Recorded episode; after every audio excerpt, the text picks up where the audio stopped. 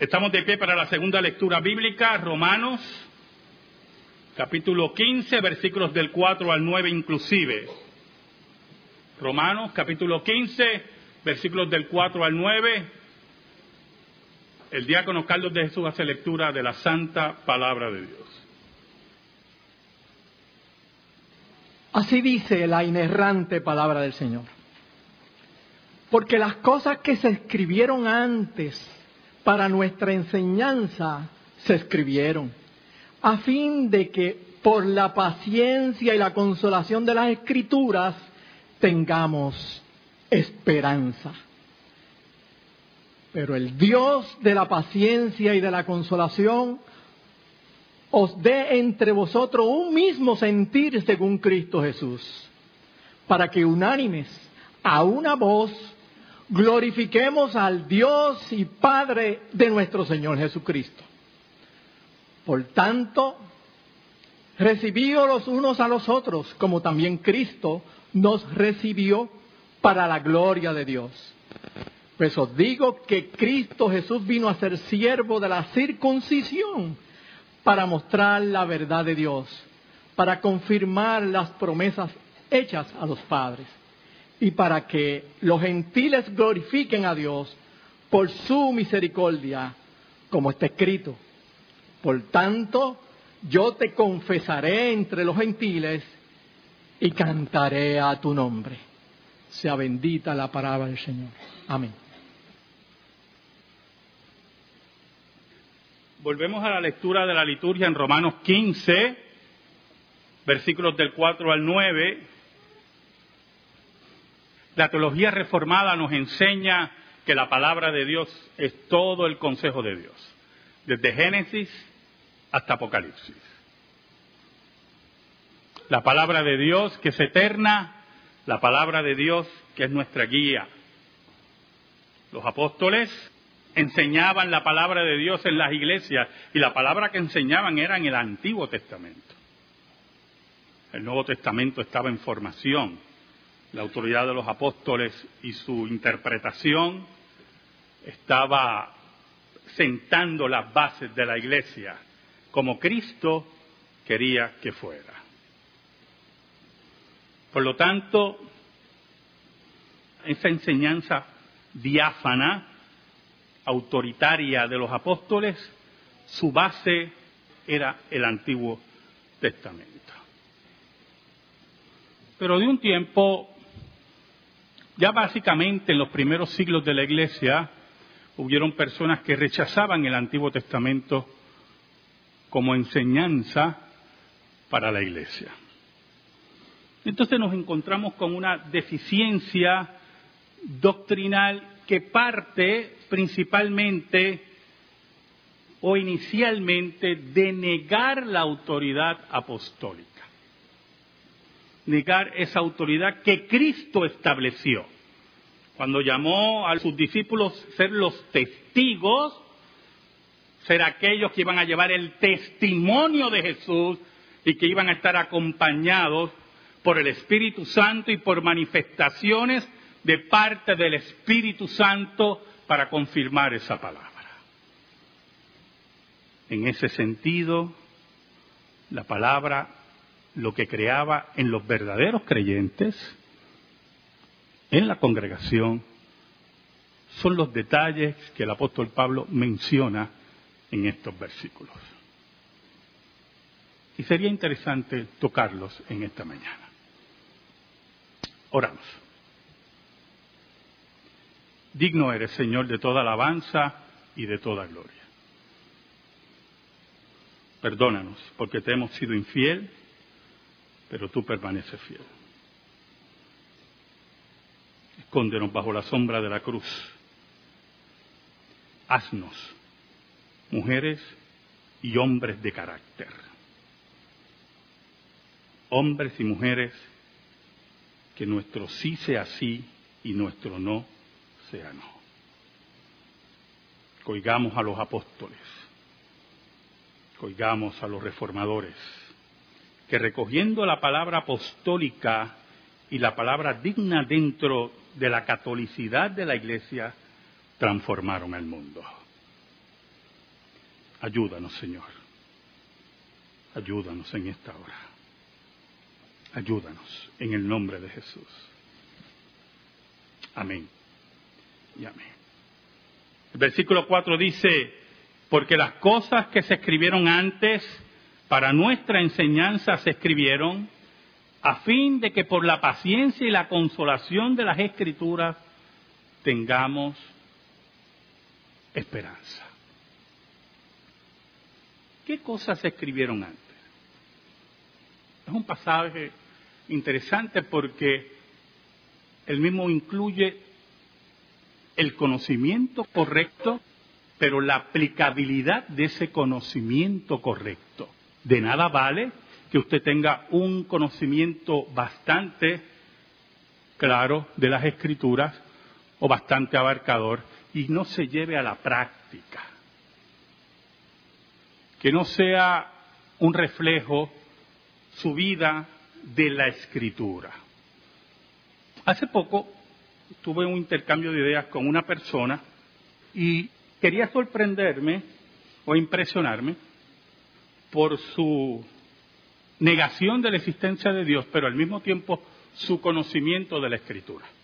Por lo tanto, yo acepté el, el reto, porque regularmente lo que ellos llaman conocimiento de la escritura es citar versículos al aire sin ninguna conexión.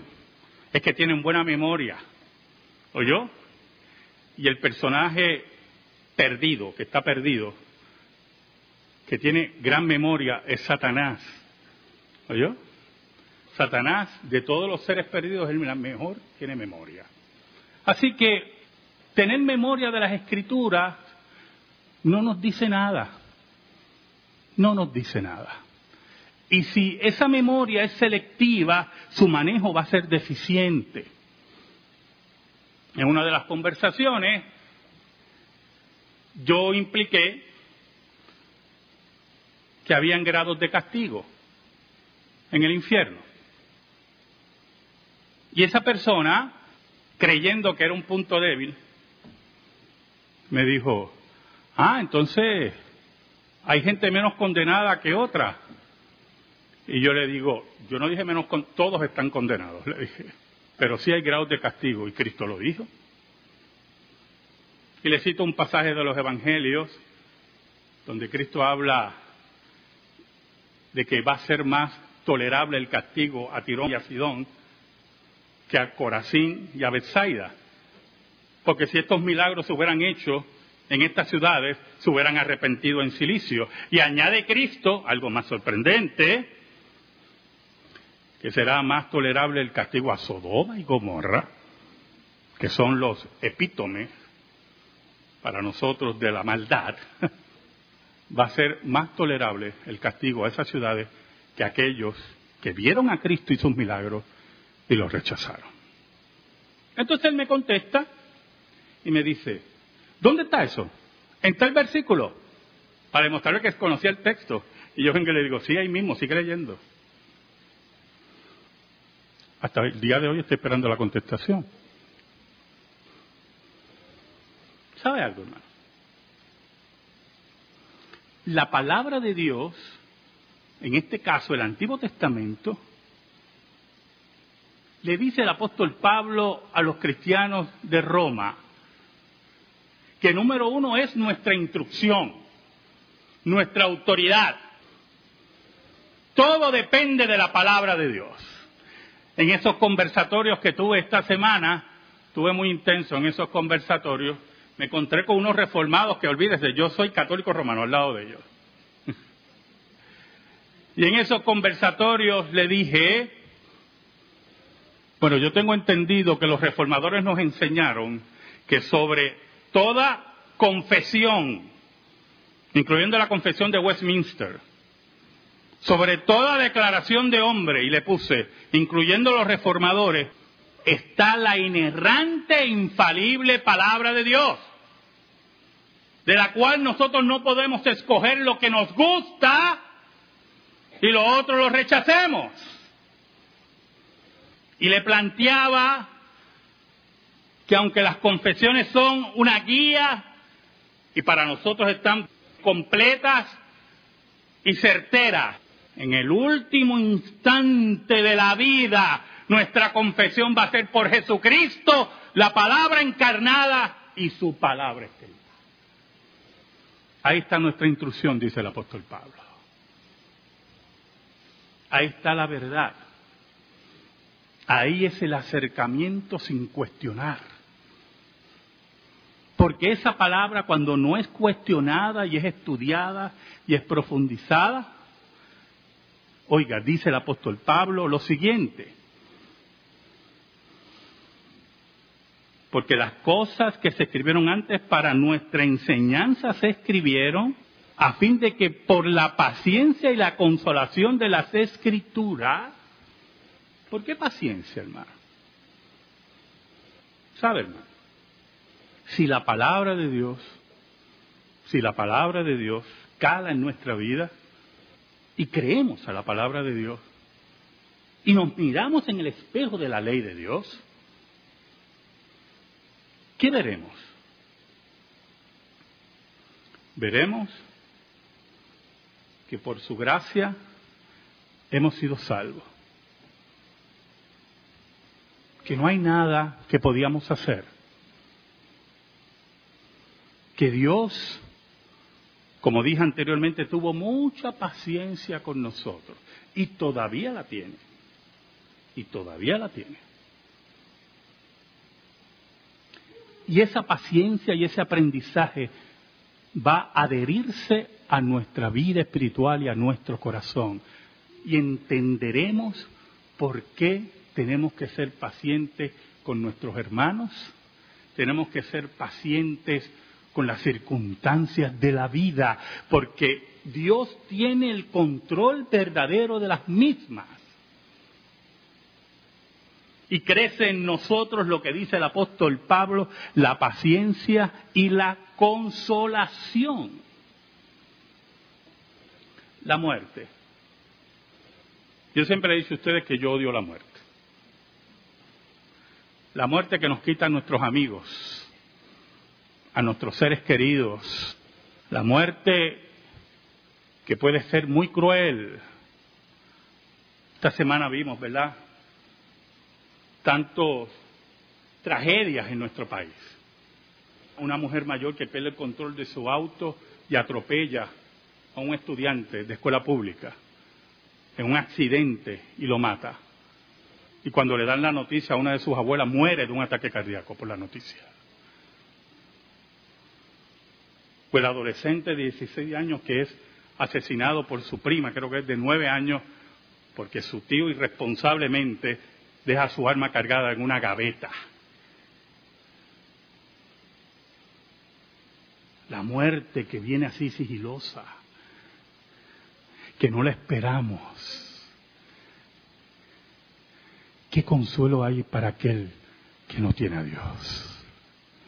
La palabra nos da el consuelo y la certeza que Dios destruirá la muerte, pero aún más nos da la certeza no por palabrería mística, y eso es muy importante, no es por creer que yo vi, que yo sentí, no es nada de eso, esa basura mística no cabe aquí, es la certeza histórica que Cristo vence la muerte.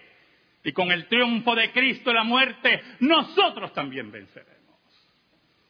Ese consuelo que nos da la palabra para saber que nuestros seres queridos que han creído en Jesús están reinando con Él. Y aquellos que no han creído esperar en la misericordia de Dios si en algún momento de su vida antes de morir el llamado de Dios irresistible llegó a sus vidas.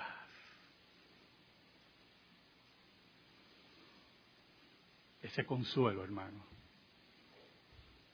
cuando lo perdemos todo, todo lo que trabajamos y construimos, sabiendo que Dios sabe nuestra condición, como dice Cristo. Las palabras de Cristo que son tremendas, hermano. Mirate las aves del cielo, que no hilan ni trabajan, y como quiera nuestro Padre las alimenta. ¿Cuánto más vosotros, que valéis más que ellas, dice Cristo? el Padre no suplirá vuestras necesidades. Es el consuelo que en medio de la pérdida del trabajo, en medio de la pérdida de, hijos, en medio de cualquier pérdida, tenemos la fe inquebrantable que nos dice la Escritura que Dios tiene todo bajo control. Pero eso ocurre solamente en aquellos que en el proceso de santidad permiten que la palabra los moldee, que la palabra le cree vida, la vida eterna en la práctica continua. Aquellos que no se detienen sin ninguna excusa y caminan hacia el Gólgota y hacia la cruz y trabajan fuertemente en el reino de Dios porque saben que nada, nada se compara a la obra de Cristo por nosotros. El apóstol Pablo nos dice, y la consolación de las escrituras, tengamos esperanza.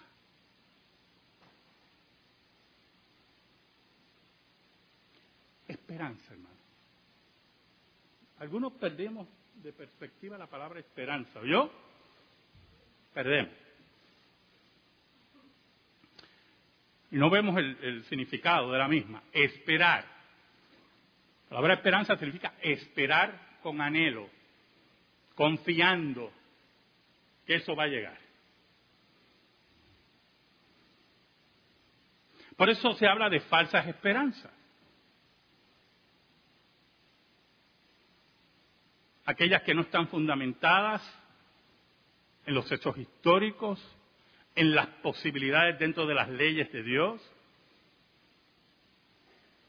aquellas que pueden ser productos de, ciertas locuras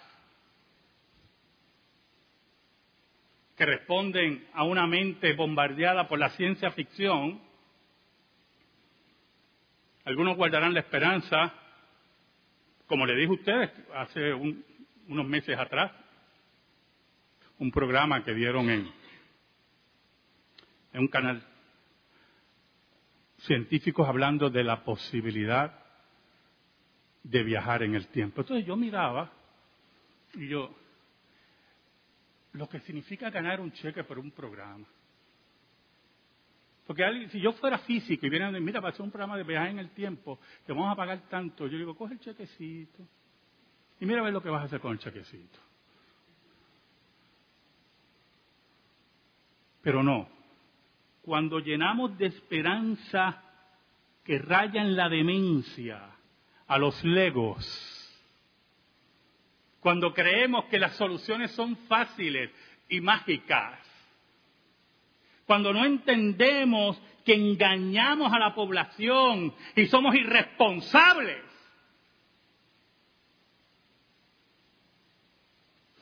Entonces, tenemos que entender el peso profundo de la palabra esperanza en este texto. Porque si hemos aprendido de la escritura, como dice Pablo aquí, ¿verdad? Esa escritura que está aquí para nuestra enseñanza, para nuestra instrucción. Si entendemos bien de la Escritura, sabemos que Dios tiene todo bajo control y que un día dice la Escritura que la muerte será destruida. El postrer enemigo, dice el apóstol Pablo. Entonces vamos a profundizar en esa esperanza. Vamos a envolvernos en los actos soberanos de Dios Vamos a levantar nuestros brazos y nuestros corazones y le vamos a dar gloria y honra a aquel que domina todo. Aquel que ha creado todas las cosas, desde la partícula más, más mínima hasta el universo más grande. Aquel que controla cada movimiento, cada paso, cada átomo. Esa es nuestra esperanza esa esperanza que irrumpió en la historia y contra todo pronóstico. Allí Jesús No solamente convierte la cruz en una victoria sobre la muerte y Satanás, sino que su tumba vacía establece el sello de esa esperanza. Por eso el apóstol Pablo en el versículo 5 nos dice, pero el Dios de la paciencia y de la consolación, interesante. ¿Por qué el Dios de la paciencia? ¿Sabe? Ayer estaba en el programa de radio leyendo una, leyendo las siete cartas de, de las iglesias en Apocalipsis. Y tantas veces que he leído un versículo allí, y ayer vi una connotación tremenda. Jesucristo le dice a una de las iglesias, pero tengo algo contra ti. Que todavía soportas a esa mujer Jezabel que se dice profetiza. Así dice que se dice profetiza, dice Jesús. Ese paquete que tú tienes allí, que hace a, mi, a mi siervo fornicar, dile que la voy a enfermar, estoy parafraseando, la voy a tirar en cama y a sus hijos, dice, los voy a matar. Entonces cuando leí ese versículo, tantas veces, mire hermano, yo creo mil veces leí ese versículo. Y yo decía, Señor, cuán grande es tu paciencia. Porque como quieras, te tomas el tiempo para advertir. Te tomas el tiempo para avisar. Tú que no tienes ni le debes a nadie nada. Tu amor y tu paciencia es tan grande que tomas ese tiempo para advertir. Llega un día que la advertencia se agota. Entonces el apóstol Pablo dice, pero el Dios de la paciencia y de la consolación, aquel que tiene paciencia contigo, es aquel que te va a consolar. ¿Oyó?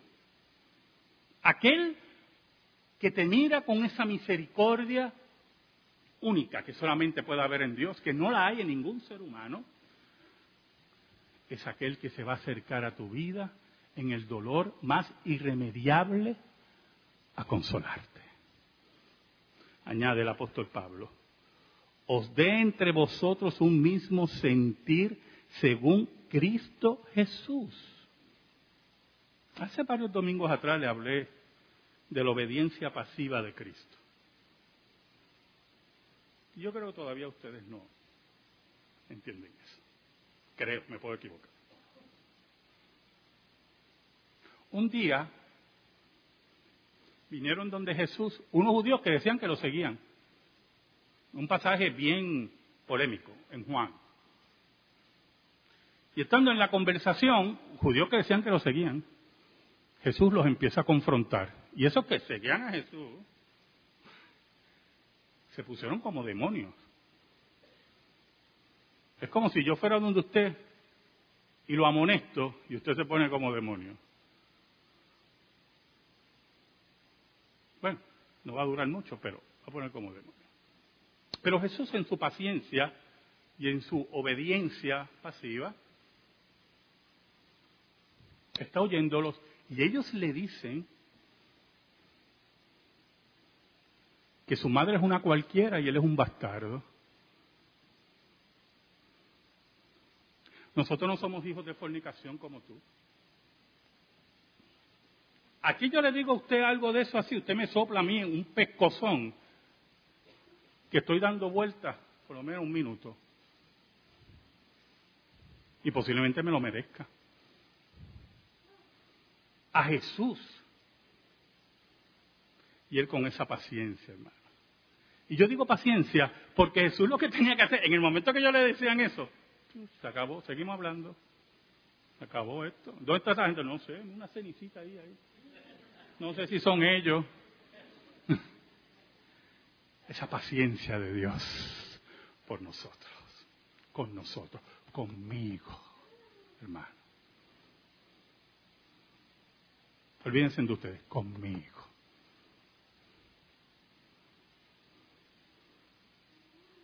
Esa es la forma que dice el apóstol Pablo, vosotros para que tengan un mismo sentir según Cristo Jesús. Porque al tener ese sentir ocurre un fenómeno importantísimo que debe estar presente en la iglesia. Y lo dice el versículo 6, para que unánimes, dice el apóstol Pablo, para que unánimes a una voz glorifiquéis al Dios y Padre de nuestro Señor Jesucristo. Y entonces ese versículo tiene un contenido cristológico profundísimo. Porque el pasaje dice, para que unánimes a una voz, la iglesia, que sea una, que sea una, que es un trabajo difícil. Esta iglesia es pequeña. Yo siempre me he preguntado cómo sería una iglesia de 200 miembros. Sí. Admirable esos pastores que tienen 300. Bueno, ya después de 300, los pastores tienen ruidos así, como que acabamos. Es broma, es broma. Oiga. Glorifiquen al Dios, dice así, y Padre nuestro Señor Jesucristo. Entonces, hay una, una verdad cristológica ahí profunda. Llama al Padre como Dios de Jesucristo. Y eso no nos debe confundir, porque el Padre es el Dios de Jesucristo en forma humana y al mismo tiempo llama a Dios Padre, porque Cristo eternamente es engendrado por el Padre. Por lo tanto, tenemos aquí las dos naturalezas de Cristo en este sencillo pasaje. Ese, ese, que es el Dios y Padre de nuestro Señor Jesucristo, es aquel que glorificamos, porque envió a su Hijo para que las realidades de la Escritura, las promesas del Antiguo Testamento, sean hoy sí y amén. Sí y amén. En el versículo 7 nos dice el apóstol Pablo, por tanto recibió los unos a los otros como también Cristo nos recibió para gloria de Dios. Y entonces ya el apóstol Pablo va achicando la discusión, ¿oyó?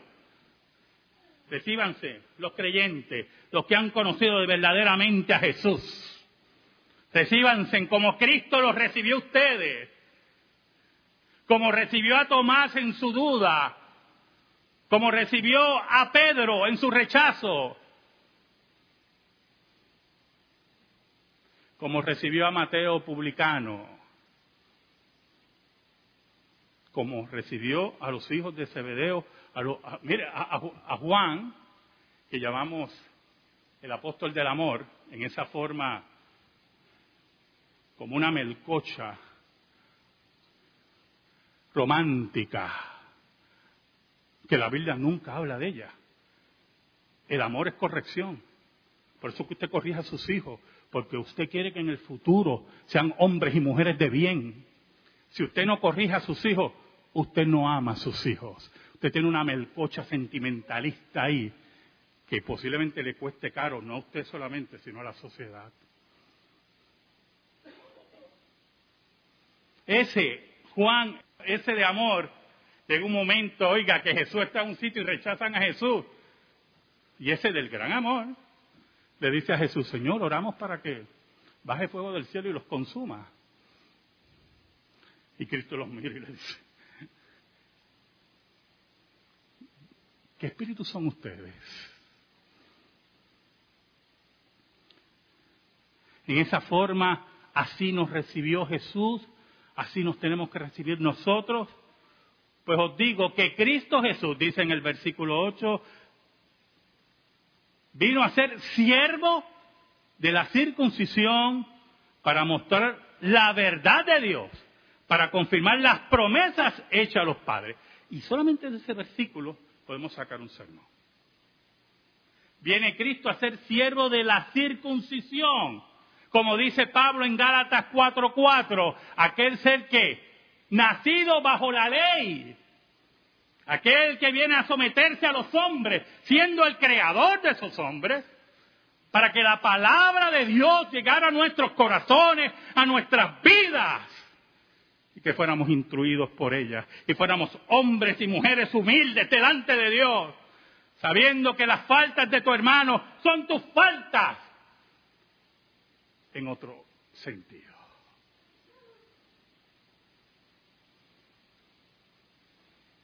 Es lo que llama el apóstol Pablo en este versículo mostrar la verdad de Dios. Por eso, en esos conversatorios, una persona me dijo, si el problema de ustedes, ya habíamos, me dijo, el problema es que ustedes creen que tienen la verdad. Entonces yo le contesté, sí, nosotros tenemos la verdad. Él no esperaba esa contestación, ¿verdad? Esperaba que yo explicara. Y yo no caigo en esa hipocresía. Cristo es la verdad, la verdad de Dios. Yo tengo a Jesús. Y si usted está embelesado con lo que dice el mundo, que nadie tiene la verdad y todas esas mentiras, para que cada cual justifique sus pecados y sus acciones, téngalo por seguro que un día la verdad encarnada juzgará el mundo y lo juzgará usted.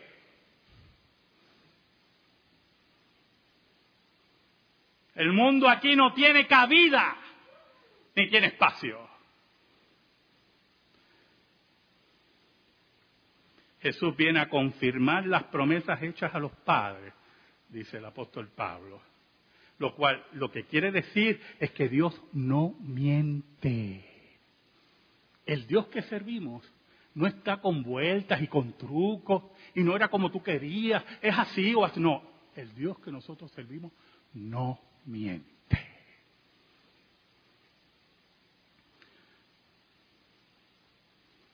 Y gracias al que el Dios que nosotros servimos no miente. La palabra de Dios llegó a nosotros los gentiles. Bueno, yo espero que aquí nadie se crea judío. Posiblemente judío por descendencia y yo no lo sé. ¿Verdad? Pero lo dudo, todavía no he conocido aquí a alguien. Si lo tiene callado, tenemos que reunirnos en la oficina No, la palabra llegó a nosotros, los gentiles, los que estábamos separados de Dios, dice el apóstol Pablo. Los que pertenecíamos a otra nación, ahora pertenecemos a la nación de Dios. Por eso el apóstol Pablo concluye, o concluimos en el versículo 9, porque la carta sigue, y para que los gentiles glorifiquen a Dios por su misericordia. Mire qué interesante. Por su misericordia, por su paciencia, por su gran verdad, como está escrito. Entonces, Pablo ha estado hablándonos de la palabra, ¿verdad? Enseñada.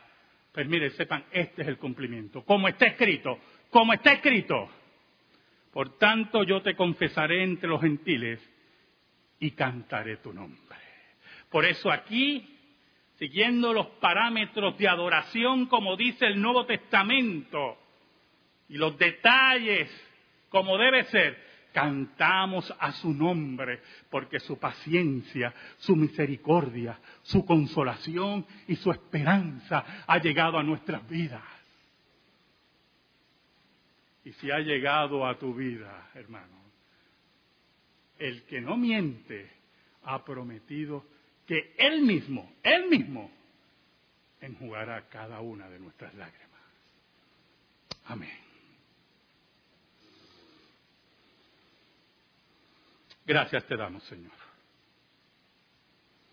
Y te pedimos, Señor, en el nombre de Cristo, que tu palabra esté en nuestra vida y en nuestro corazón. Por Cristo Jesús. Amén. Estamos en silencio, hermano.